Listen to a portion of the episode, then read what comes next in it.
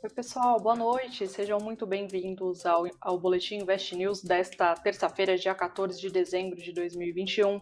Fiquem à vontade aí para enviarem suas perguntas e comentários e também se inscrever na nossa plataforma aí, no nosso canal no YouTube.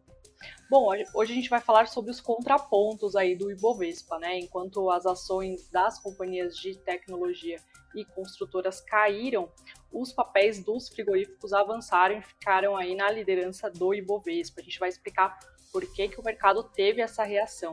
E mais, a gente vai comentar também que a agência de classificação de risco Fitch, Fitch é, reafirmou a nota de crédito soberano do Brasil em moeda estrangeira em BB-, né? E, também a agência manteve aí a perspectiva negativa, a gente vai entender o que, que significa essa nota na prática daqui a pouquinho. Bom, e para falar sobre os assuntos aí, principalmente é, essa subida das, essa queda das empresas de tecnologia, das, das altas, né, dos frigoríficos, a gente tem a participação do analista da No Invest, o Murilo Breder. Murilo, muito obrigada mais uma vez pela sua participação. Boa noite a todos. Agora sim. Agora sim, bora. falando sobre a ata né, da reunião do Copom, que foi divulgada aí é, hoje, a reunião aconteceu no dia 8, quando o Banco Central aumentou, aí elevou a Selic né, de 7,75% para 9,25% ao ano. E aí o documento de hoje só confirmou né, que o, o Copom ali mantém uma postura é, mais dura em relação à política monetária. E aí o Copom também sinalizou que deve fazer o mesmo ajuste aí de um é, 0,5 ponto percentual na próxima reunião. Então, existe uma preocupação aí, né, porque não se sabe ainda é, se a, a, inflação prosseguir da forma como está, a gente pode ter é, mais elevação aí de juros e os juro, juros permanecerem aí com, na casa dos dois dígitos, né? E aí, Murilo, falando de uma forma bem, bem rápida aqui, né, é, o Ibovespa que estava em alta acabou virando, né? Acredito que não tenha sido só por isso, por conta de dados ali dos Estados Unidos também, e o dólar encostou nos R$ 5,70. E aí no final do pregão tivemos a Enjoei, que nem está no Ibovespa, mas caiu muito, né? 17%. A Melios e o Banco Pan também tiveram uma forte queda, mas por outro lado, a gente teve os frigoríficos aí subindo, né, com a liderança do Ibovespa. E eu até puxei aqui também, Murilo, que você tinha comentado do segmento de construção, né? O índice é, IMOB, que reúne as ações mais negociadas aí do segmento imobiliário, também encerraram em queda é, de 2,93%. Eu só dei um panorama do que aconteceu, mas é, eu queria entender de você, né, Murilo, que que, é, por que, que o mercado reagiu desta forma? Boa. É, você bem comentou, tem um cenário primeiramente externo negativo, teve, você vai comentar aqui no fechamento de mercado a questão da, da FIT, né, mantendo o rating do Brasil do jeito que estava, com perspectiva negativa, isso é verdade mas eu acho que hoje é o mercado reagindo à ata realmente do Copom, ele sendo mais agressivo né, com essa questão da inflação, demonstrando uma preocupação, é, já realmente reafirmando esse possível aumento aí de 1,5 ponto percentual na próxima reunião. Isso, a questão da, da inflação fica evidente no Boletim Focus sendo revisada para cima mais uma vez, tanto para 2022 como 2023 também, tá? Há parcelas do mercado falando, a pessoa do mercado falando já que é, a inflação deve voltar para dentro da meta só em 2023. Tinha uma expectativa de que isso poderia acontecer em 2022, e aí essa ata do Copom de hoje é, deixa o mercado com essa sensação de que esses juros altos em 2022 devem permanecer ao longo de boa parte do ano, se não o ano inteiro, tá? E a ata do Copom, na verdade, chegou a, a, considerar que a instituição ela chegou a considerar um ajuste mais forte é, no juro, né, surpreendendo o mercado.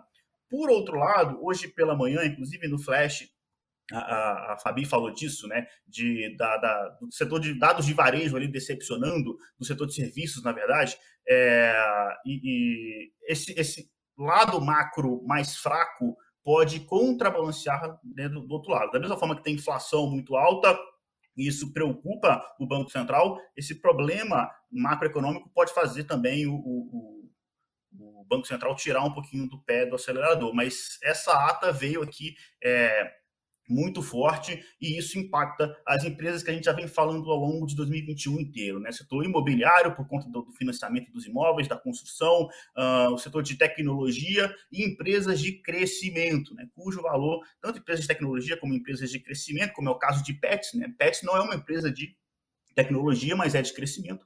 O valor dessa companhia está no longo prazo, está no crescimento que ela pode entregar daqui para frente e com isso essas ações sofrem mais, tá? Então a gente teve o mercado reagindo sim a, a essas empresas e indo para setores hoje mais defensivos. E isso eu acho que deve ser uma das tônicas de 2022 também. Eu tenho falado isso, né, de que e quem acompanha as nossas carteiras recomendadas, a carteira de dividendos, por exemplo, eu tenho feito essa migração.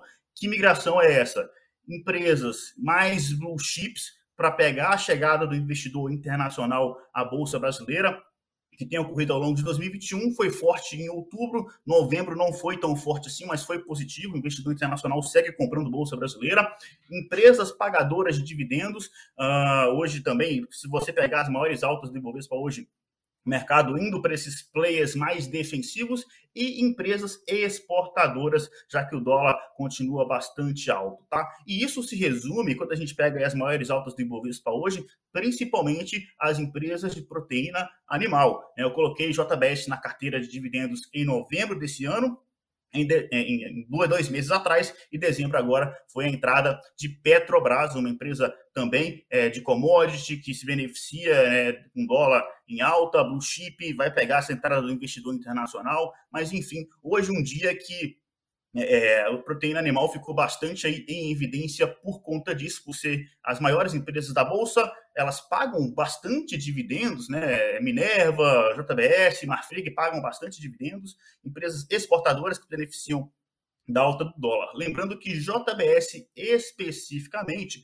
é, fez uma aquisição é, relevante, né? não muda totalmente a história da companhia, mas ela vai fazendo pequenas aquisições ao longo do caminho, e essa foi mais uma delas. Ela comprou o grupo Kings, é uma marca de churcataria italiana. O que, que é isso? Né? É aquele aquela carne maturada, aquela, aquela tábua de frios, aquele salame, bacon, né, tudo isso curtido com um monte de especiaria, isso é churcataria, né? É, e ela fez essa aquisição relevante dessa marca italiana, mas que na verdade ela atua, por exemplo, também nos Estados Unidos, ao longo da Europa. Então, é, é uma aquisição relevante para a empresa, no sentido de que vai no sentido da ela aumentar é, o, o, mix de produtos que ela tem para produtos mais agre, é, de valor agregado maior, tá? E mais diversificados. Recentemente, ela também está investindo bastante aí é, em a gente chama de proteínas alternativas, né? A gente fala até de carne de laboratório,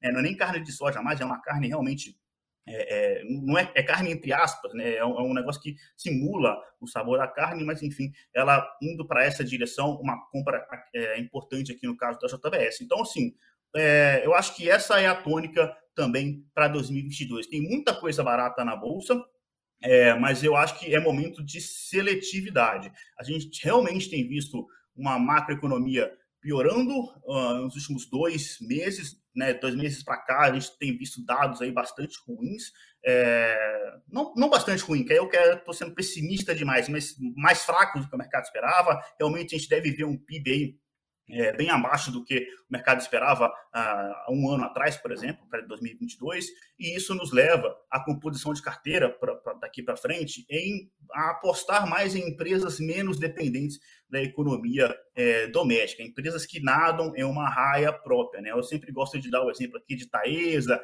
uh, de CETEP, né, que é a antiga transmissão paulista, porque a empresa de transmissão ela ganha dinheiro para levar energia do ponto A para o ponto B. Né? Então, assim, faça chuva, faça sol, enfim, a menos que haja uma mudança na regulamentação, o que é possível, mas transmissão é o que menos, o setor de energia menos exposto a isso, enfim, esse é um tipo de empresa que nada em raia própria. Tá? Então, é, hoje o mercado voltou aqui a ser um pouquinho mais pessimista. A gente estava com dezembro em uma franca recuperação. Só para dar o um exemplo aqui, a carteira de small caps que caiu forte em outubro e novembro, em dezembro está subindo mais de 10%, tá? No acumulado de dezembro até agora, até ontem. É, então, hoje um dia aí que é, a ata do Copom reforçou aquilo que ele já tinha deixado no comunicado na semana passada, de que realmente essa preocupação com a inflação é real. Havia uma aposta do mercado de que hoje essa ata viria com um tom talvez um pouco mais brando e não veio. Né? O mercado ainda segue com essa expectativa, já que o dado de serviço que saiu hoje pela manhã é, foi antes da ata é, saiu ao mesmo tempo da ata, né? Então o pessoal do Copom ainda não viu o dado de serviço, por exemplo, é, antes de soltar a ata ao público. Mas esses dados realmente mais fracos macroeconomicamente pode pesar do lado do Banco Central tirar o pé do freio, mas é, o que a gente está caminhando é para um cenário realmente de é, juros altos ao longo de boa parte de 2022. E esses aí são os ajustes que a gente deveria fazer na carteira. Eu tenho feito isso nas nossas carteiras recomendadas. Mas não, legal, obrigada, viu, Murilo, pela explicação. Aí acho que vale um, uma, uma atenção, né, um melhor aí para a carteira, olhar o que, que tem ali na, na nossa carteira, né, para saber se está adequada com esse momento que a gente também é, é, tá vivendo. E só, aí, e só né? um comentário aqui já da, da Paty, né, que ela soltou aqui no chat, se JBS está com preço de entrada bom. Na minha opinião, está sim, viu, Paty? É uma das nossas ações da carteira recomendada nesse preço atual. É, na minha visão, JBS é compra sim. Bom, é, a gente já falou né, do fechamento aí, mas só para quem não pôde acompanhar de fato os indicadores, a gente teve hoje o Ibovespa que começou o dia em alta, né, mas acabou encerrando em queda de 0,58% aos 106.760 pontos. O dólar está encostando nos 5,70, né? Encerrou o dia em alta de 0,40%, é, cotado a R$ 5,69. Entre as maiores quedas, tivemos o Banco Pan, que caiu 12,18%, a Local Web, que caiu 11,1%, 11,11% e a Melios, que caiu 10,68%. Entre as maiores altas, como já sinalizamos, né, tivemos aí os frigoríficos, a Marfrig que subiu 6,8%, a JBS que avançou 5,34% e a BRF que também subiu 3,58%. Agora eu vou fazer um rápido comentário aqui das principais notícias do dia, né? Hoje tivemos a Petrobras informou que a partir de amanhã o preço médio da venda da gasolina para as distribuidoras passará de R$ 3,19 para R$ 3,09 o litro, refletindo aí uma redução média de 10 centavos por litro do combustível. A companhia informou em comunicado que, considerando a mistura obrigatória de 27% de etanol, é, de, de, etanol e 73% da gasolina para a composição da gasolina que é comercializada nos postos, a parcela da Petrobras no preço da bomba passará a ser de R$ 2,26 a cada litro em média. É uma redução aí de 7 centavos no total. A gente tem até uma matéria bem legal, exclusiva com a Petrobras sobre isso, né? Sobre como é que é feito, como é que é composto esse preço é, no nosso site, investnews.com.br.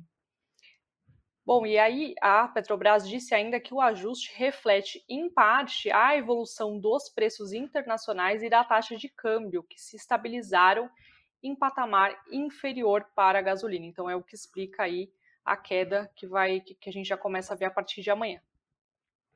Lembrando, é, passando aí para outra notícia sobre o, o, que até o Murilo já comentou sobre o setor de serviços, né? O setor é, recuou 1,2% em outubro na comparação com o mês de setembro, de acordo com o IBGE. Em relação ao mês de outubro de 2020, houve um avanço de 7,5%, mas a gente não pode esquecer também que a base de comparação foi bem ruim, né? Foi uma base bem fraca, por isso esse crescimento aí mais elevado. Os analistas, por exemplo, consultados pela Reuters, projetavam uma alta mensal de 0,1% e um ganho de 9,5% na comparação anual. Falando agora um pouquinho sobre os Estados Unidos, os preços ao produtor nos Estados Unidos aumentaram mais do que o esperado em novembro, com a manutenção das restrições de oferta, levando ao maior ganho anual desde a reformulação da série em 2010 o que sustentou visões de que a inflação pode permanecer desconfortavelmente alta por algum tempo. Então, aí vale mais ainda a gente ficar de olho no que vai, no que, o Fed vai, vai dizer amanhã, né? O Federal Reserve, que é o, o Banco Central Americano. o índice de preços ao produtor para a demanda final saltou 0,8% no mês passado, após alta de 0,6% em outubro, segundo o Departamento de Trabalho americano. No acumulado de 12 meses até novembro, o índice disparou 9,6%, o maior ganho desde novembro de 2010, após aumento de 8,8% em outubro. Os economistas da, consultados pela Reuters previam que o índice subiria 0,5% na comparação mensal e 9,2% na base anual. E agora sim, a gente vai falar sobre é, uma outra notícia que, na verdade, a gente soube agora, né, no final da tarde, aí que a agência de classificação de risco Fitch afirmou, a, reafirmou, aliás, né, a nota, ela manteve a nota de crédito soberano do Brasil em moeda estrangeira em BB-, com perspectiva negativa. E o que, que significa essa letra BB-? Lembrando que as agências de classificação elas têm várias siglas, né? E essas siglas indicam ali é, o nível de credibilidade, se a gente pode, de uma forma resumida, né? É, de, um, de um país, de uma empresa, enfim. E no caso do BB, os, os ratings do BB da Fitch, eles indicam uma relação é, indicam uma elevada vulnerabilidade ao risco de inadimplência, particularmente no caso de mudanças adversas nos negócios ou nas condições econômicas ao longo do tempo. No entanto, existe flexibilidade comercial ou financeira que apoia o cumprimento dos compromissos financeiros. Então, é isso basicamente que sinaliza aí essa, essa reafirmação de nota para o Brasil. Segundo a, a, agência, né, a agência, a agência escreveu isso no, no, comunicado ali, no relatório que ela fez sobre o Brasil, o país continua é, abaixo do mínimo para ser considerado grau de investimentos, que é a sigla BBB-. E segundo informações da, da Reuters, a gente continua atrás de pares aí, de países pares emergentes, como é o caso do México, do Chile, da Colômbia e da Índia. E estamos também no mesmo patamar, por exemplo, que a África do Sul. A agência Fitch reiterou é, as altas necessidades de financiamento do Brasil e endividamento do governo, uma estrutura fiscal rígida, potencial de crescimento econômico fraco e um cenário político difícil que impede o progresso oportuno nas, reformas fiscais e econômicas. Então, por isso que a, a agência, é, essa é uma, é, são as justificativas né, para se manter o rating, é, o mesmo rating é, que anteriormente, né? Sobre a perspectiva negativa que eles também mantiveram, a agência mencionou que as incertezas fiscais, a alta inflação e a volatilidade do real vão pesar sobre a economia em 2022 e aumentar o risco de uma recessão total, enquanto os, os custos de empréstimos soberanos mais altos justamente com um déficit primário mais alto, levarão a uma deterioração renovada das finanças públicas em 2022. A agência disse ainda que o risco de uma classificação mais baixa poderia ser exacerbado por uma corrida eleitoral potencialmente polarizada em 2022. Então, é, a gente poderia ter é, uma queda nesse rating se dependendo de como é que vai, como é que vão ficar as eleições no ano que vem. Então existe uma preocupação da agência em relação à nossa política fiscal, a questão da, de se fura ou não o teto dos gastos, a questão da PEC dos precatórios. Então existe toda essa preocupação da, da agência aí, por isso ela manteve esse, essa, esse tom aí, o mesmo tom é, que ela tinha anteriormente. Bom, Murilo, finalizei aqui né, essa, essa notícia sobre a manutenção aí do rating do Brasil. Eu não sei se você quer responder alguma pergunta que tenha ficado aí do pessoal, algum comentário que você queira fazer. Tem sim, sobre um assunto que já foi abordado, inclusive no Flash, mas não, é, mas de forma factual, né, que é o dividendo ali do, do Itaúsa e ela vendendo a participação é, na XP. É um comentário aqui do, do, do Gil Costa, né? Ela, ele fala de que a Itaúsa resolveu distribuir dividendos e perguntando se agora vai. E aí o Alan Souza também perguntando, né, é, o que, que eu acho da venda da participação da XP. E seguinte, né, é, Itaú, gente, tá voltando a pagar dividendos mais robustos. Vai ser igual era dois anos atrás? Não acho, não acho que vai ser, mas vai ser bem maior do que foi nos últimos né, 12 meses, por exemplo. Tá? Então, há uma recuperação em relação a isso.